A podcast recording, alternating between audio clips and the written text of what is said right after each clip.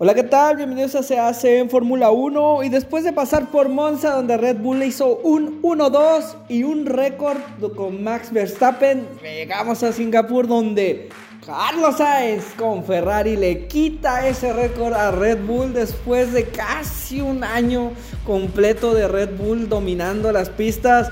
Una carrera que nos dejó a todos impresionadísimos a pesar de que en México fue muy temprano fue una de las mejores carreras del año porque Ferrari retomó y con un Carlos Sainz que siempre lo vimos como un piloto escudero de Leclerc, demostrando que puede aguantar ganar una quali y ganar un primer lugar.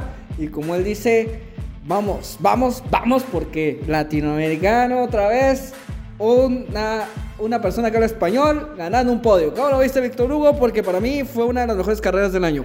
No, sí, vimos que en Singapur todo cambió, yo no sé qué pasó ahí, la FIA se me hace que tuvo algo que ver y les quitó ese reinado que tenía Red Bull en todas las pistas, dijo la persona innombrable que iban a ganar todas las pistas, que iban a ganar todo el año.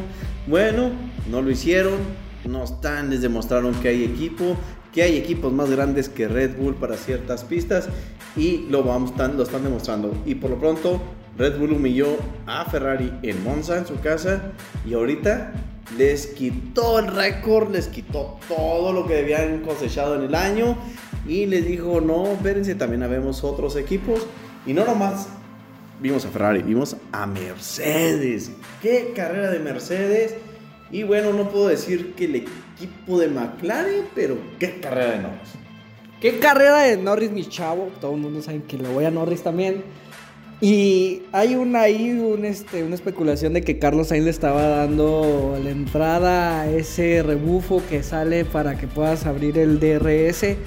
Qué bueno que lo hizo porque vimos al Carl Norris a todo lo que daba ese equipo de McLaren que estaba hace unos dos años juntos una felicidad, cómo se veía el equipo de McLaren ahí arriba, peleando con dos Mercedes atrás, donde Russell se nos sale en la última vuelta, ya para terminar, para quedar en un tercer lugar.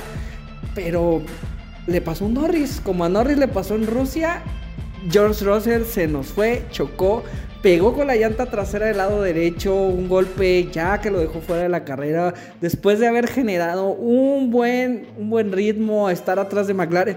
Nunca habíamos visto cuatro pilotos peleando por un primer lugar, por una diferencia de .5, .8. Era impresionante ver eso y un Max Verstappen que venía atrás enojadísimo por el carro que traía, que se le pegó a Leclerc en los últimos segundos.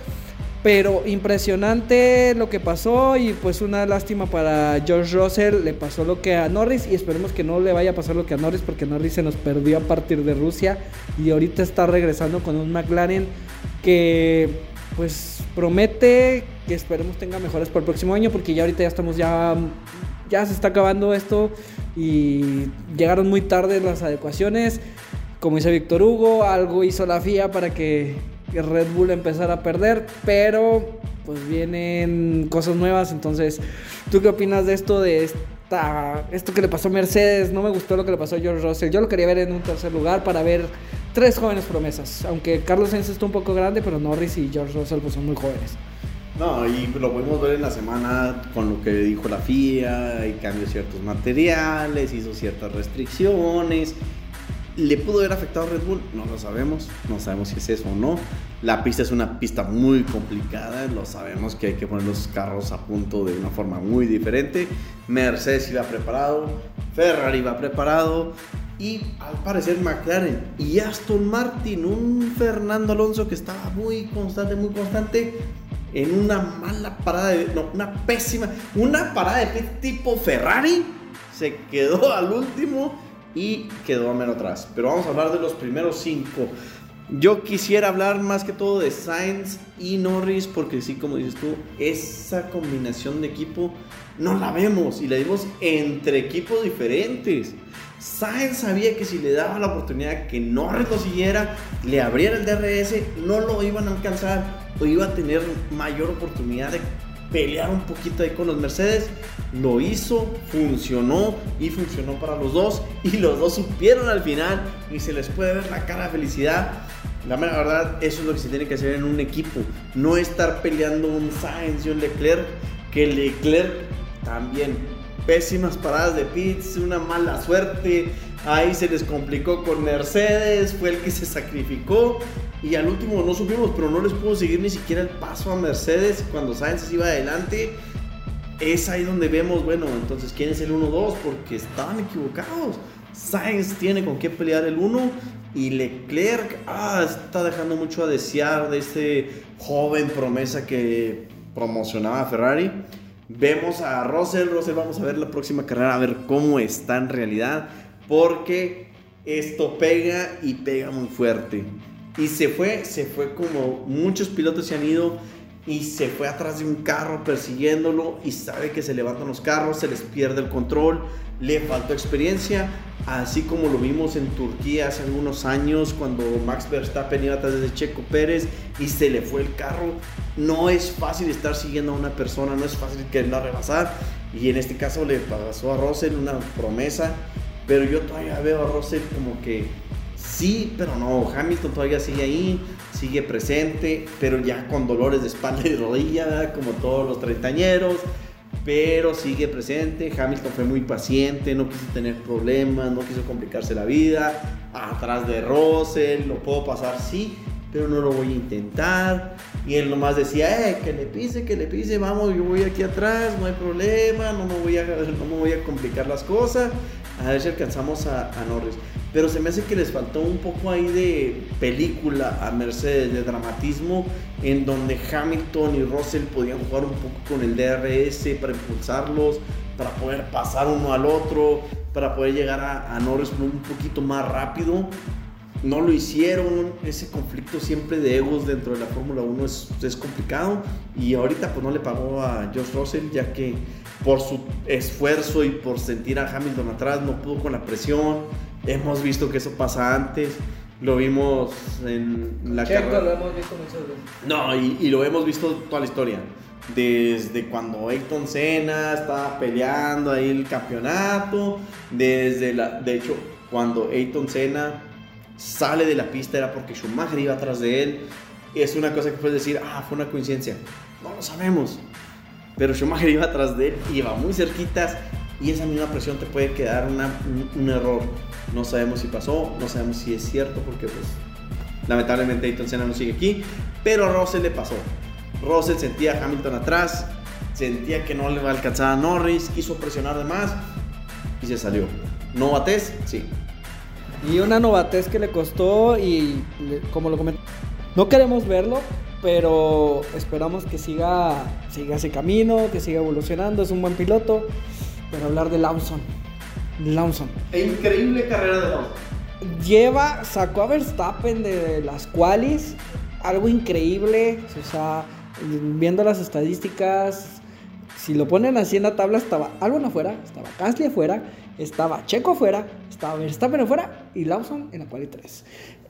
Un piloto que le dieron la oportunidad porque Richardo se lesionó, nadie lo consideraba en Red Bull y es un diamante en bruto. No sabemos si, si sea como un tipo Nick de Vries ahorita porque está demostrando, lleva tres carreras, muy poquito para un novato, pero con un Alfa Tauri como está haciendo puntos de impresión.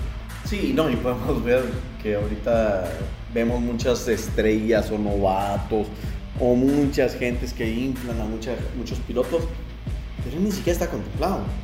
No iba a entrar. Es una lesión lo que... estaba en Japón. O sea, era una lesión que lo tiene ahí y ahorita yo, yo estaría temblando tres personas. Ricciardo, Sunoda y hasta Pérez si él sigue con esa constancia, porque Red Bull no pide un piloto extraordinario, pide constancia. Y lo vimos con los comentarios que hicieron con Sergio Pérez, pide constancia Red Bull. Entonces, Sergio Pérez ha dado lo más que se puede y es una persona de los más constantes. Pero un Alfa Tauri que hace eso, bueno, podemos considerar que en uno o dos años, pues, él puede estar en un puesto de Red Bull con un Verstappen a lo mejor más, más veterano.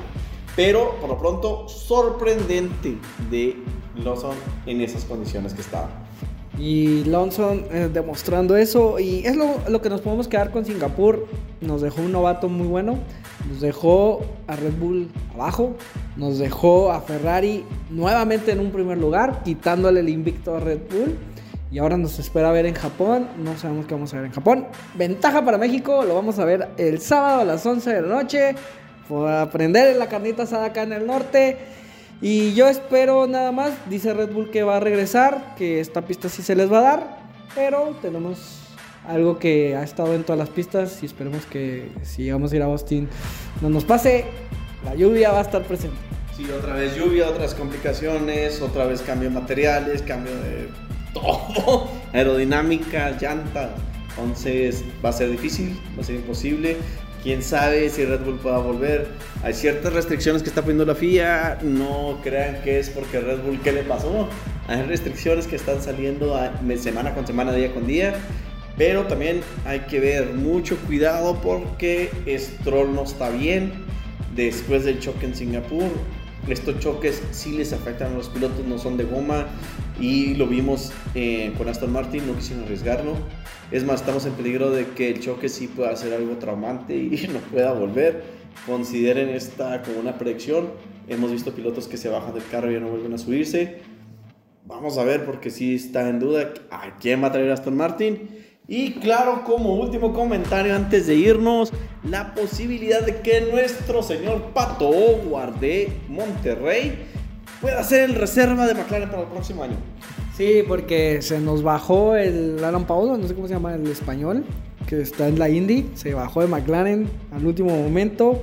Y Pato Howard que dijo, ya llegué a los puntos, ya puedo conducir un Fórmula 1. Entonces, creo que está previsto que Pato Howard corra en Austin o en México, una de esas dos. Sí, va a ser para en Abu Dhabi también. O en Abu Dhabi. Entonces, si Norris se pronostica que se va a Red Bull por Checo y si Piastri se encariña con algún otro equipo, Howard tiene una posibilidad muy grande de llegar a la Fórmula 1 y ahí es donde se sabe, paciencia, señores, paciencia porque los sueños se cumplen. Sí, no, y vemos aquí, todo puede pasar en Fórmula 1, ya vimos que Red Bull, el poderoso toro, ahorita no hizo nada, estuvo peleando el doceavo, onceavo, décimo, batalló llegar a los puntos, lo hicieron, un gran esfuerzo, pero si vimos el carro inestable. Entonces, todo puede pasar en la Fórmula 1. Todo puede pasar, pero ya nomás nos queda decir que nos vemos en Japón. ¿Algo más que quieras agregar? No, una carrera más y nos vemos en Austin. Y nos vemos en, primero en Qatar, primero en Qatar y luego nos vemos en Austin. Hasta luego, síganos en sehacen.com, se hacen en, en TikTok y se hacen en Instagram. Hasta luego.